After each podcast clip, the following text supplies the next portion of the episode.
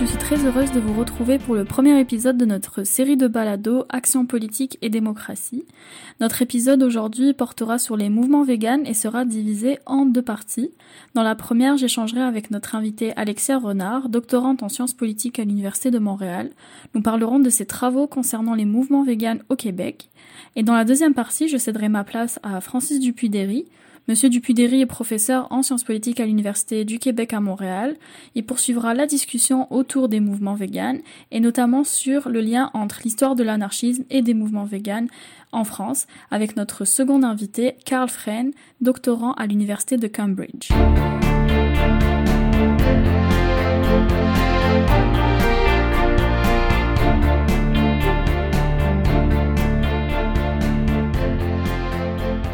Pour commencer, j'ai le plaisir d'accueillir aujourd'hui Alexia Renard. Bonjour Alexia. Bonjour Fela. Est-ce que tu voudrais te présenter à nos auditorices? Euh, Oui, euh, donc je suis doctorante en sciences politiques à l'Université de Montréal et je travaille euh, pour ma thèse sur le mouvement pour les droits des animaux en comparant la France et le Québec. J'ai réalisé mon mémoire de maîtrise en environnement et développement durable sur le véganisme au Québec, pour lequel donc j'ai fait une sorte de cartographie du mouvement vegan, des groupes qui le constituaient, de son identité collective et des idées qu'il portait. Tu as publié le 5 février dernier un article très intéressant dans The Conversation intitulé Comment le véganisme est devenu un mouvement social. Cet article interroge la portée collective et politique euh, du véganisme alors qu'il est souvent associé à une pratique individuelle, une analyse qui permet finalement de voir toute la dimension politique au véganisme. Donc pour commencer, Alexia, j'aimerais qu'on revienne à la base et notamment sur les enjeux de définition. Car pour parler de mouvement vegan, on utilise des expressions comme vegan, véganisme, végétalisme. Euh, Est-ce que ces, ces, expressions finalement veulent toutes dire la même chose? Est-ce que on les différencie? Euh, Pourquoi as-tu choisi euh, de parler de véganisme au lieu des autres expressions? Alors en fait, originellement, le mot vegan, il a été euh, créé au, au Royaume-Uni en 1944 par des membres de la euh, Vegetarian Society, qui, euh, de la société végétarienne, qui trouvait que la position de cette dernière sur la consommation de lait et d'œufs était beaucoup trop timide. C'est-à-dire qu'en fait, il pointait du doigt le fait que l'industrie du lait, par exemple, était tout aussi cruelle que l'industrie de la viande. Et donc, ils souhaitaient vraiment se différencier des, végétariens par un nom qui soit pas euh, négatif comme non végétarien euh, mais qui soit vraiment quelque chose de plus positif. Puis ils ont choisi le mot vegan, qui en fait est une contraction du mot euh, végétarien. Puis ce qui est important de noter, c'est qu'il y a dès le départ, outre le fait de se différencier des végétariens, qui était l'idée première, l'idée également que c'est un mode de vie qui refuse l'exploitation de tous les animaux et pas simplement l'idée de refuser de consommer leur chair. Mmh. Alors que stricto sensu, le mot végétalisme, il va plutôt désigner une pratique alimentaire qui va consister à ne pas manger de produits animaux, euh, lait et œufs euh, compris, mais euh, qui ne voit pas de problème particulier, par exemple, au fait de porter du cuir. Donc, euh, ce qu'on peut dire en fait, c'est que si les deux mots, les deux termes, véganisme et végétalisme, euh, réfèrent, renvoient à des modes de vie et, concernent essentiellement l'alimentation, le premier, euh, donc le véganisme, il a tout de même dès le départ de son histoire une portée qui est plus politique. Et d'ailleurs, en 1949, donc après que ces deux personnes aient fondé en fait la Vegan Society, en marge de la Vegetarian Society, ces deux personnes, la, Vegan Society, pardon, va définir le véganisme comme le principe d'émancipation des animaux de l'exploitation humaine. D'accord. On rappelle aussi à nos auditoristes, comme tu disais au début, euh, que toutes ces réflexions-là sont le fruit de tes recherches euh, dans le cadre de ton mémoire de maîtrise, complété en 2019, euh, où tu faisais une cartographie du mouvement euh, vegan. Et euh, dans ton mémoire, tu abordes ton objet de recherche sous l'angle des mouvements sociaux, si, si c'est bien ça. Oui. donc pour toi, le véganisme, est-ce que c'est un mouvement social finalement? Alors oui, moi je crois qu'on peut qualifier le véganisme de mouvement social, même si c'est vrai que la question de savoir ce ce que c'est précisément un mouvement social, c'est quand même débattu dans la littérature sur l'action collective. Euh, moi, dans mon mémoire, je me suis euh, essentiellement basée, fondée sur la définition d'un sociologue italien qui s'appelle Mario Diani, puis qui définit les mouvements sociaux comme des hum, réseaux d'interaction informels entre une pluralité d'individus, de groupes et d'organisations engagés dans un conflit politique et culturel sur la base d'identités collectives partagées. Et à partir de cette définition, quand on observe le mouvement au Québec, on, voit très bien qu'il y a une pluralité d'individus, de groupes, de réseaux qui sont issus de sphères sociales vraiment différentes et qui, qui vont vraiment converger vers cette idée de refuser de normaliser la consommation de produits animaux. Euh, on a euh, d'un côté une scène intellectuelle qui est très active, qui est engagée dans la défense des droits des animaux et du véganisme, notamment euh, à l'Université de, Montréal. Au département de philosophie, des philosophes qui réfléchissent à l'éthique animale comme, et qui sont également militants engagés, comme Valérie Giroux, Martin Gibert, Christiane Bellet, Frédéric Côté-Boudreau. On a également euh, beaucoup de, groupes en fait de groupes militants citoyens euh, qui militent pour l'antispécisme, la libération animale et le véganisme. Il y en a à peu près une trentaine. On a également euh, et donc parmi ces groupes-là, on a des groupes comme Résistance animale, Mouvement de libération, Ma voix pour eux. Ce sont vraiment des groupes de, citoyens, des groupes qui partent de la de la société civile. On a aussi des organismes de bienfaisance comme la SPCA de Montréal qui, dans leur statut, vont adopter une politique végane pour leur événements. Alors que ça, c'est quand même une chose assez rare dans le paysage euh, des sociétés de protection animale. Euh, puis ça, c'est surtout le, fait de, la dirigeante actuelle de la SPCA de Montréal, Élise Desauniers, qui est aussi une personne très active dans le mouvement vegan. On a aussi une association végétarienne de Montréal qui, euh, qui va défendre le véganisme tout en acceptant tout à fait que les gens puissent en passer aussi par le végétarisme. puis, en fin de compte, il y a aussi le festival vegan qui, qui, est créé depuis 2014 et qui qui rassemble à la fois des, des, kiosques d'alimentation, des groupes de militants, des groupes pour les droits des animaux, euh, puis évidemment toutes les actions collectives euh, qu'on connaît euh, et dont on a beaucoup entendu parler dans les derniers temps, notamment autour du restaurant Joe Beef et de, de l'élevage de porc à, Saint-Hyacinthe. Donc tout ça, ça fait que pour moi, cette, cette, ce fourmillement en fait de, réseaux, d'individus, de groupes qui, qui, qui qui œuvrent pour le véganisme, qui défendent le véganisme, euh, ça crée pour moi un, mouvement social. D'accord, donc il y a aussi des mouvements sociaux. Et est-ce que dans ton mémoire, tu as un peu retracé l'historique euh, des du mouvement vegan, on va plus dire des mouvements vegan.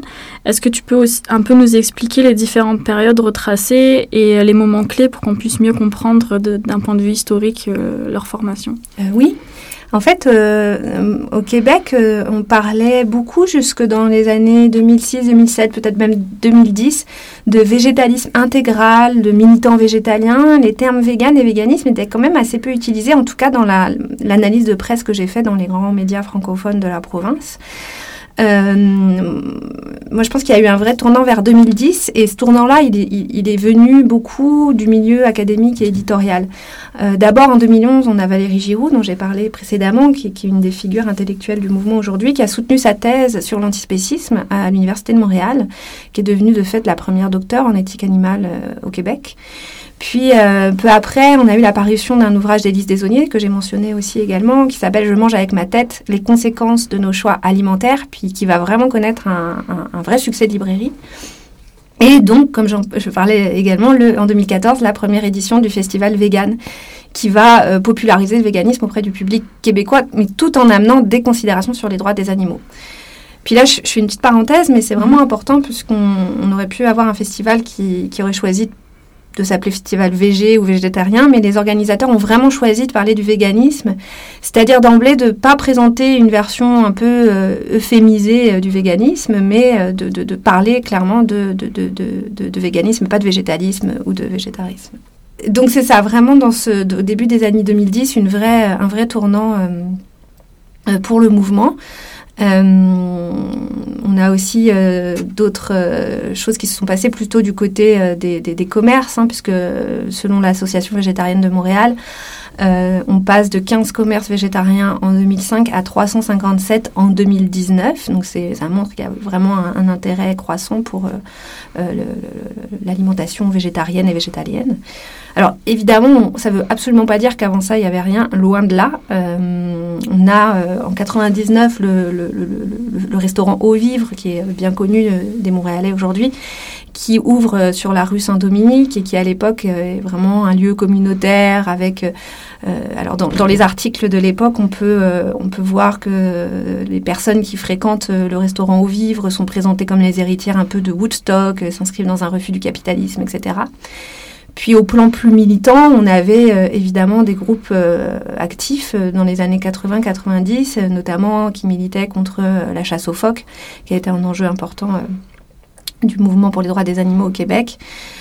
des groupes comme CHAC qui militaient contre l'expérimentation animale, puis aussi une association qui s'appelait AIMSA, qui, qui commençait à diffuser de l'information sur le végétalisme et le véganisme.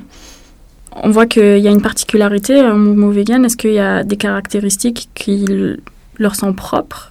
Oui, euh, alors pour cette question, je trouve que c'est intéressant de, pour bien comprendre en fait les spécificités du mouvement québécois, de comparer un petit peu à d'autres pays comme la France par exemple. Euh, en France, on a quand même un mouvement de défense des droits des animaux qui est euh, relativement institutionnalisé. en tout cas, il y a des associations qui, sont, qui ont des, budgets importants, puis qui euh, des niveaux d'organisation importants, comme L214. Euh, qui vont pas nécessairement mettre de l'avant le véganisme, mais qui ont quand même un site dédié au véganisme qui s'appelle Vegan Pratique. Au Québec, le mouvement, par contraste, est moins institutionnalisé. Il part beaucoup d'associations plus locales, euh, des associations végétariennes locales, des groupes militants citoyens que j'ai mentionnés tantôt. Euh, et ça, c'est vraiment, euh, vraiment une spécificité, selon moi, du Québec, que ce mouvement-là est, peu, peu, institutionnalisé, pardon, en tout cas pour le moment. Euh, l'autre spécificité, c'est qu'il y a vraiment une, revendication assez clairement centrée sur euh, l'abolitionnisme, c'est-à-dire euh, un discours qui est quand même assez radical. Alors radical au sens de prendre le problème à la racine, c'est-à-dire la racine du problème qui serait l'exploitation même des animaux et pas seulement leur traitement. C'est-à-dire le fait même, c'est le fait même d'exploiter les animaux qui pose problème et pas simplement le fait qu'on les traite mal ou qu'on les, qu'on les qu'on les, les traite pas suffisamment bien. Donc le problème est plus large que l'élevage industriel. Euh, puis ça, c'est vraiment propre euh, au Québec, alors qu'en France, on va avoir euh, une coexistence de discours plus, disons, modérés et plus radicaux. L'autre spécificité, c'est que c'est encore un mouvement qui est peu présent en politique partisane. en France, on a un parti animaliste, alors qui défend pas nécessairement le véganisme, mais qu'on peut quand même situer dans toute la mouvance du mouvement animaliste, qui a quand même fait 2,2% aux élections législatives. C'est pas un score, euh, c'est plutôt un score euh, honorable euh, compte tenu de la jeunesse du parti. Et c'est vrai qu'au Québec, pour l'instant, on n'en est pas encore là. Euh, donc pour conclure, en fait, c'est vraiment une, on a une structure, on a beaucoup de petits groupes qui sont actifs, qui vont proposer des actions très diversifiées, des actions institutionnelles, euh, comme avec des pétitions, la distribution de nourriture végane aux sans-abri. Il y a des actions comme la marche pour la fermeture des abattoirs, l'abolition de la viande, etc. Euh, de l'activisme de rue. Donc un mouvement qui est très diversifié dans ses actions, mais qui est encore très lié à des, groupes plutôt de taille euh, moyenne, voire petite. C'est intéressant ce que tu dis sur euh, le caractère non institutionnel, notamment au Québec, des mouvements vegan. Et dans, ton, dans ton mémoire, tu te bases beaucoup sur la littérature des mouvements sociaux. en sciences politiques, c'est une littérature vraiment très riche qui contient beaucoup d'outils qui ont été conceptualisés pour nous aider à mieux analyser les mouvements sociaux en général. Et à un moment, euh, ce qui est intéressant, tu poses la question euh, du mouvement vegan comme étant un mouvement lifestyle. Qu'est-ce que ça veut dire? Est-ce que le mouvement vegan peut être considéré comme un mouvement, euh, comme un mouvement lifestyle? Oui, alors en fait, c'est le, terme mouvement lifestyle, il apparaît, c'est une catégorie de l'analyse qui apparaît dans, dans, les années 2010, il me semble, euh, et puis qui, euh, qui dit qu'en fait, bah, qui, qui, va caractériser les mouvements lifestyle, lifestyle pardon, par opposition aux mouvements sociaux conventionnels, disons. Et euh, ces mouvements, ils auraient la lifestyle, donc ils auraient la particularité de cibler des changements culturels et pas des changements sociaux. Ils se caractériseraient par une organisation des réseaux diffus, euh, la présence d'entrepreneurs culturels euh, au lieu de leaders un peu plus formels euh, comme dans des mouvements sociaux traditionnels, par des actions individuelles et non pas collectives, euh, des actions un peu moins organisées, l'importance de l'identité personnelle comme lieu de changement social. Puis c'est vraiment intéressant cette analyse parce que c'est vrai que la plupart des politologues sont d'accord pour relever qu'il y a une, dans les récentes années une, transformation du rapport aux politiques, notamment à travers la, la, baisse de la participation électorale. Puis un certain désintérêt pour les mouvements syndicaux, les grands mouvements de travail. Euh, et puis on, observe depuis, euh, depuis les années 80 une montée des mouvements euh, qui vont plus uniquement se focaliser sur des revendications adressées à l'État, mais aussi sur d'autres sphères, et notamment la sphère culturelle, comme les mouvements féministes, les mouvements écologistes, environnementalistes, LGBT. Donc c'est vrai qu'il y, a une transformation du rapport aux politiques. Cela étant, moi, je pense pas que la catégorie mouvement lifestyle, soit forcément euh, euh, adaptée au point de vue empirique, surtout concernant le véganisme, parce que c'est un mouvement qui est justement caractérisé par un va-et-vient constant entre plusieurs types d'actions, des plus individuelles aux plus collectives.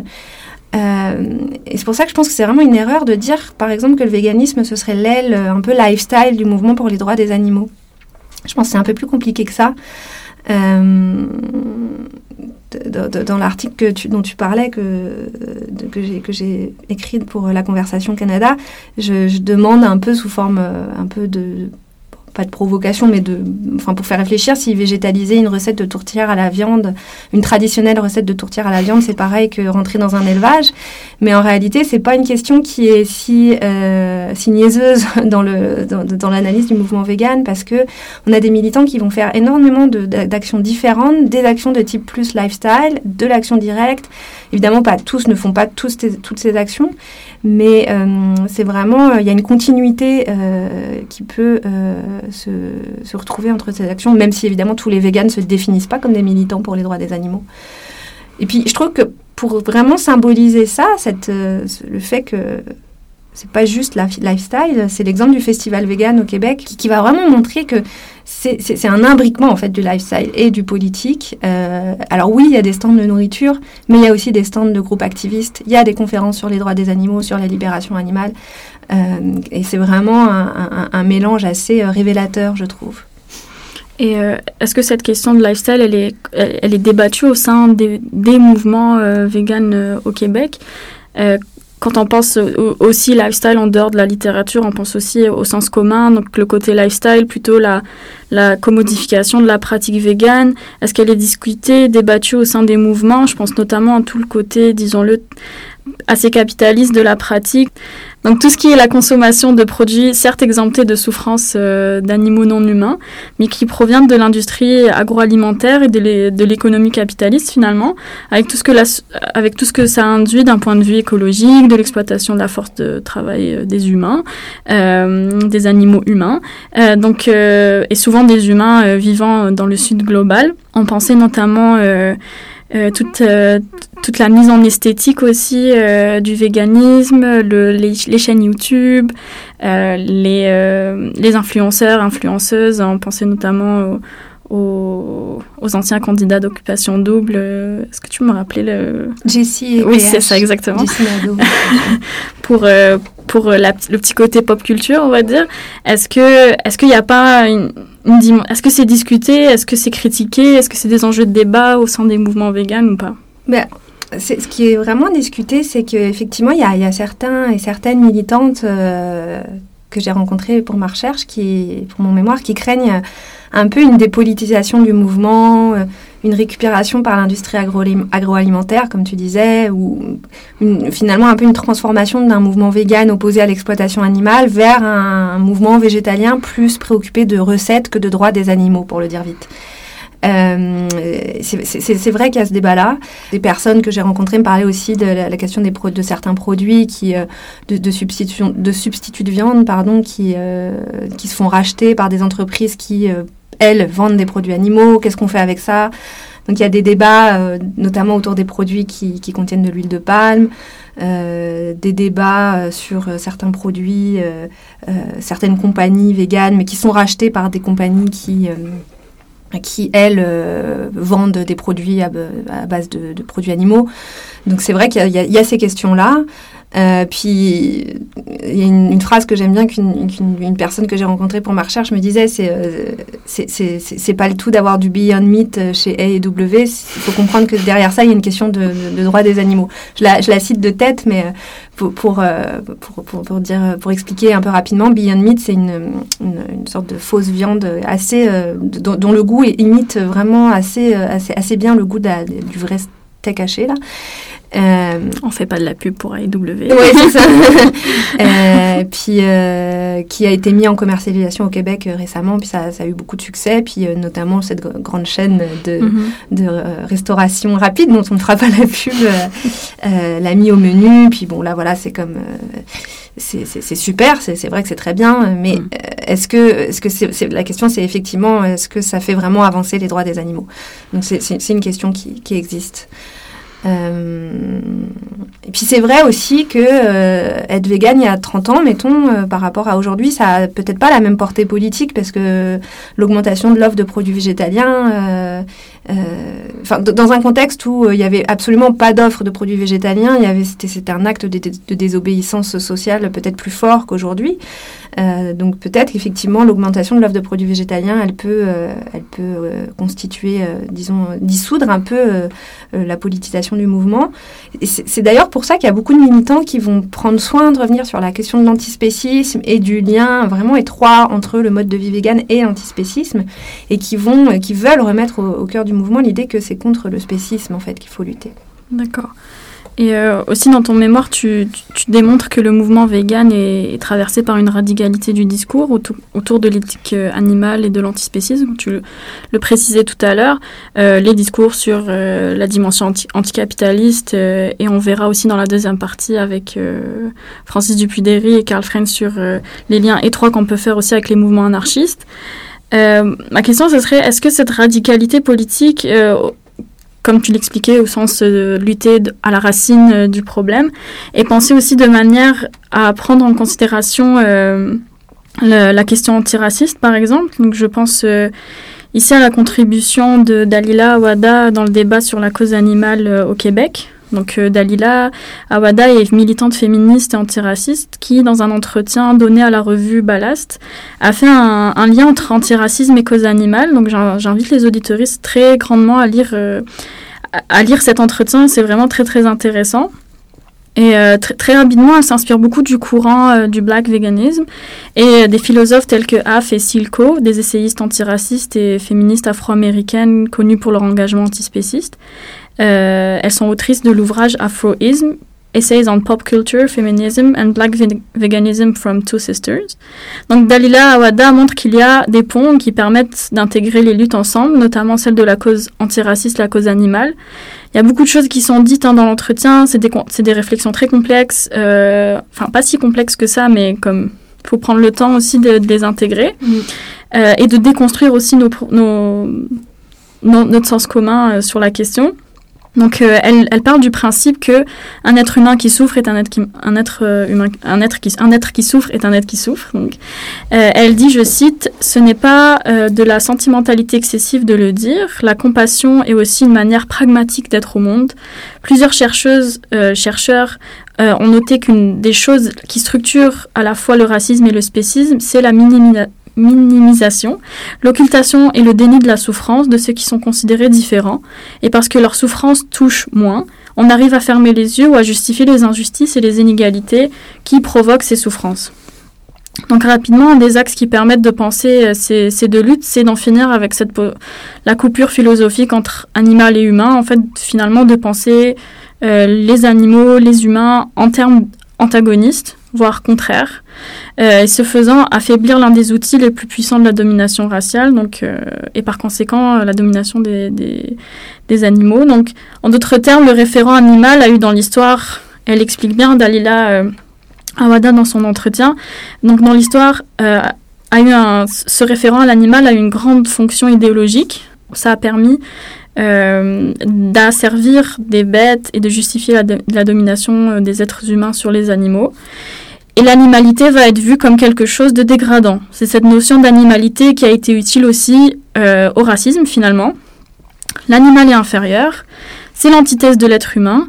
pour justifier les pires crimes de l'humanité, expropriation des terres, esclavage, colonisation, on animalise une partie de la population, on lui enlève son, son entière humanité et on le rapproche le plus possible de l'animal.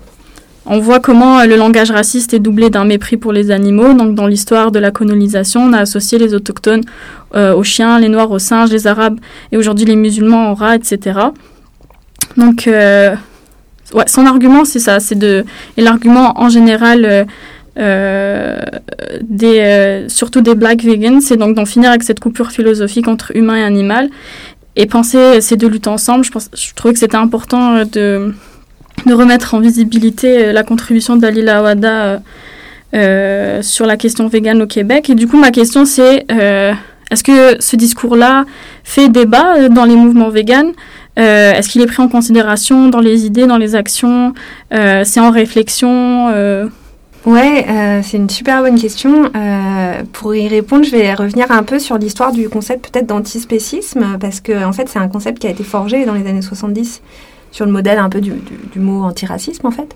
Puis le postulat de l'antispécisme, bah, tu as quand même assez bien décrit mm -hmm. euh, ce que.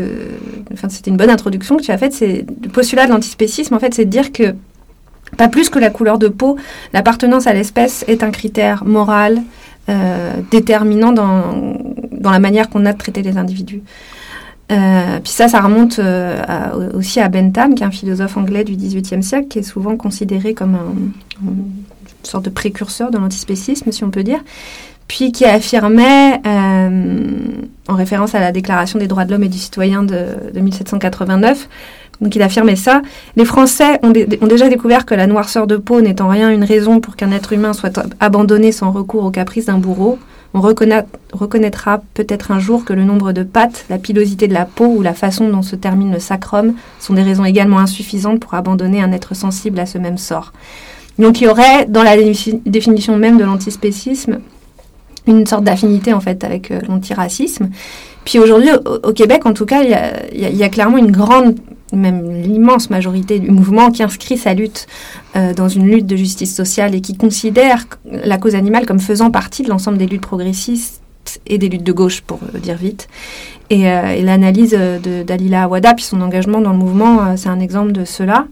Euh, il y a aussi un certain nombre de militants au Québec qui se réclament de l'anarchisme, qui se déclarent véganarchisme. Euh, et donc pour eux, la lutte pour les animaux se conçoit dans le sillage, direct des autres luttes contre la domination et contre le pouvoir.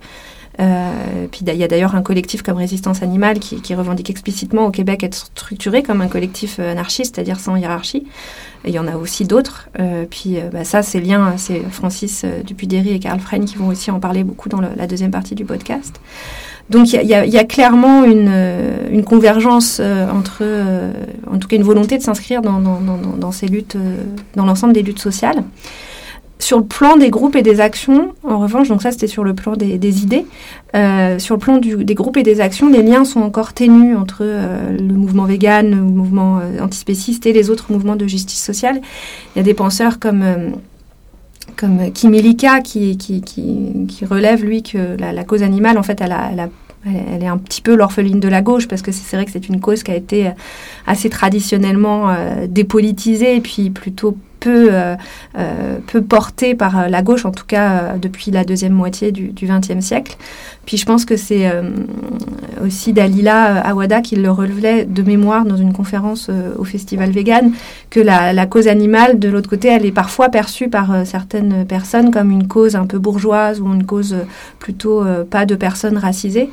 Euh, donc euh, voilà, sur le plan des groupes, c'est encore euh, en, en, balbutiement, mais sur le plan des idées, clairement, le mouvement, le véganisme, le mouvement antispéciste au Québec est un mouvement de, s'inscrit dans, l'idée d'être un mouvement de justice sociale. C'est intéressant et dans ton mémoire aussi, tu montres que tous ces débats sur la radicalité du discours du mouvement vegan, il y a aussi l'absence d'une conflictualité forte en raison de la difficulté d'identifier des adversaires politiques. Est-ce que tu pourrais un peu plus développer euh, sur ce point-là? Oui, alors c'est intéressant parce que je disais ça dans, mon mémoire, euh, mais en fait c'est plus très vrai. ça a perdu de sa pertinence. Euh, eu égard aux, derniers, aux dernières actions, puis surtout aux dernières réactions des, des, des, pouvoirs, publics. en fait, dans mon mémoire, je, termine mon mémoire en disant que, le mouvement était encore peu institutionnalisé et que finalement on avait encore peu de moyens de pression pour améliorer le sort des animaux. Puis je me référais notamment au classement de l'Animal Legal Defense Fund, qui, qui, est un classement en matière de protection animale, puis qui classait le Québec en 2017 euh, huitième sur les 13 territoires et provinces euh, canadiens et canadiennes. Euh, et donc je me demandais si ça, c'était pas finalement le, fait qu'on n'arrivait pas à cibler des, responsables en fait de, des gens qui pouvaient avoir une action, un levier sur l'exploitation animale. Là, il y a eu, il y eu donc des actions directes qui ont été mises en place l'année passée, notamment contre dans un élevage euh, porcin à Saint-Hyacinthe en Montérégie.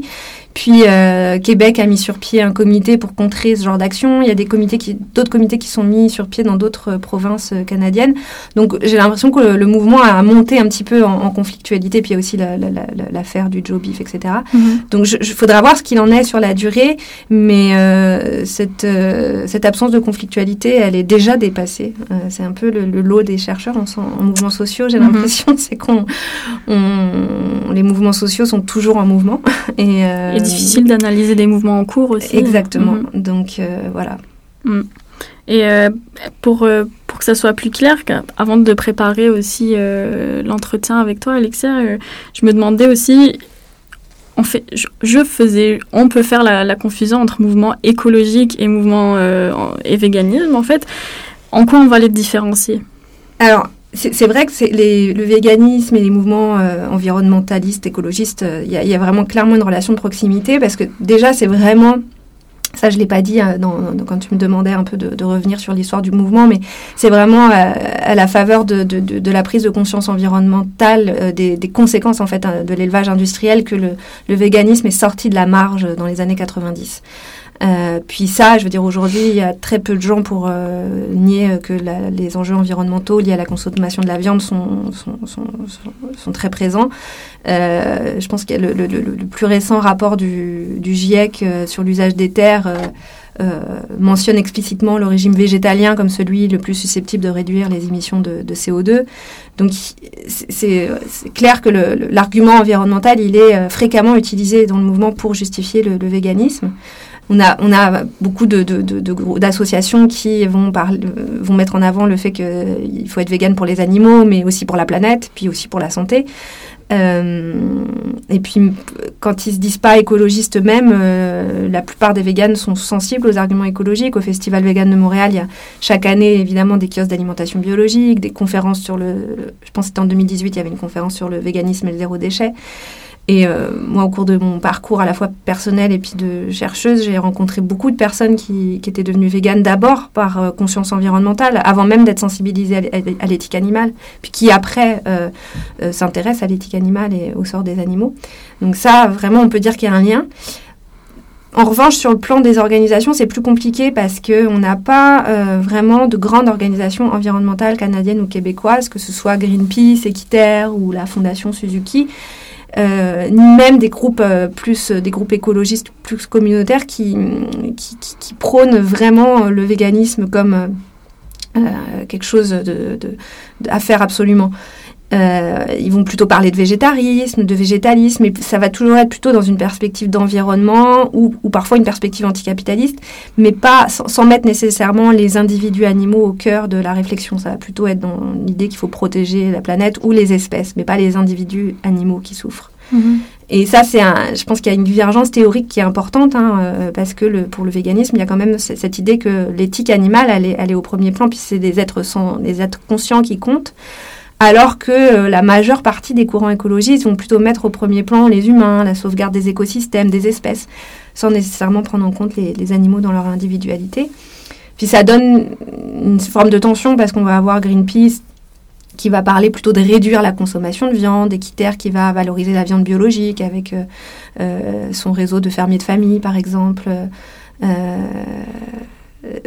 En même temps, dans les derniers mouvements de la planète s'invite au Parlement qui ont lieu au début, 19, début 2019 au Québec, il y avait des contingents véganes et antispécistes. Mhm. Élise Desauniers, dont j'ai parlé un peu plus, un peu plus tôt, a pris la parole dans, dans, ce genre de manifestation pour, pour parler des animaux.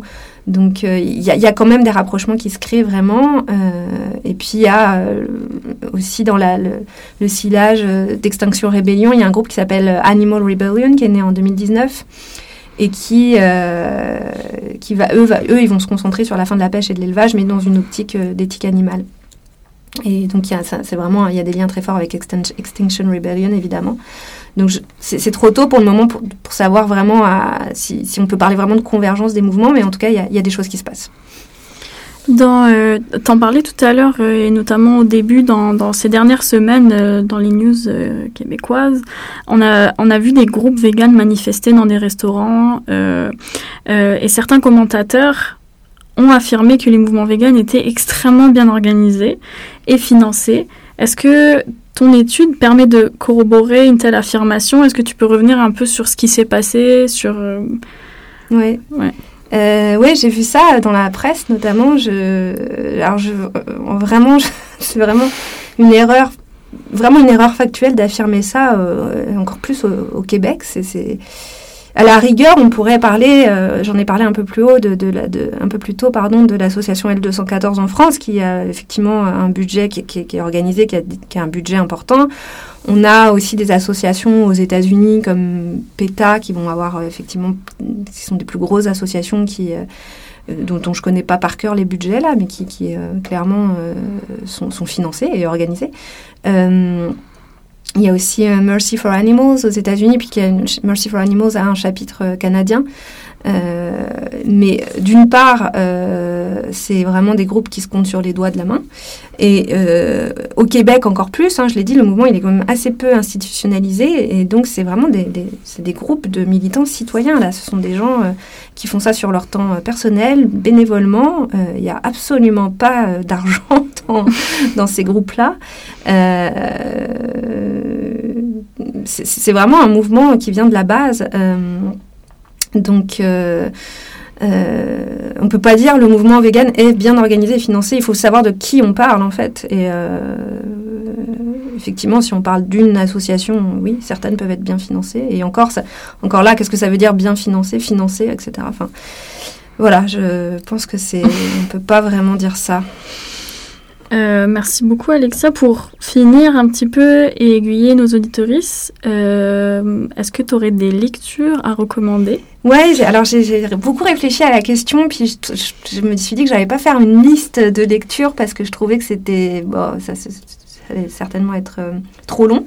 J'ai prévenu Alexa qu'on allait poser cette question, comme ça, pour te préparer bien ça, mais, euh, avec ta petite liste de lectures. Ouais, mais du coup, j'en ai, j'en ai cité qu'un, euh, pas parce que les autres sont pas bien, mais parce que vraiment, je me suis dit que soit je les citais tous, soit j'en citais qu'un. Ou l'ouvrage qui, toi, t'a marqué ben, En fait, moi, ce que je, un ouvrage que je trouve vraiment bien pour comprendre ce que c'est que le véganisme, qui est vraiment hyper abordable, c'est le.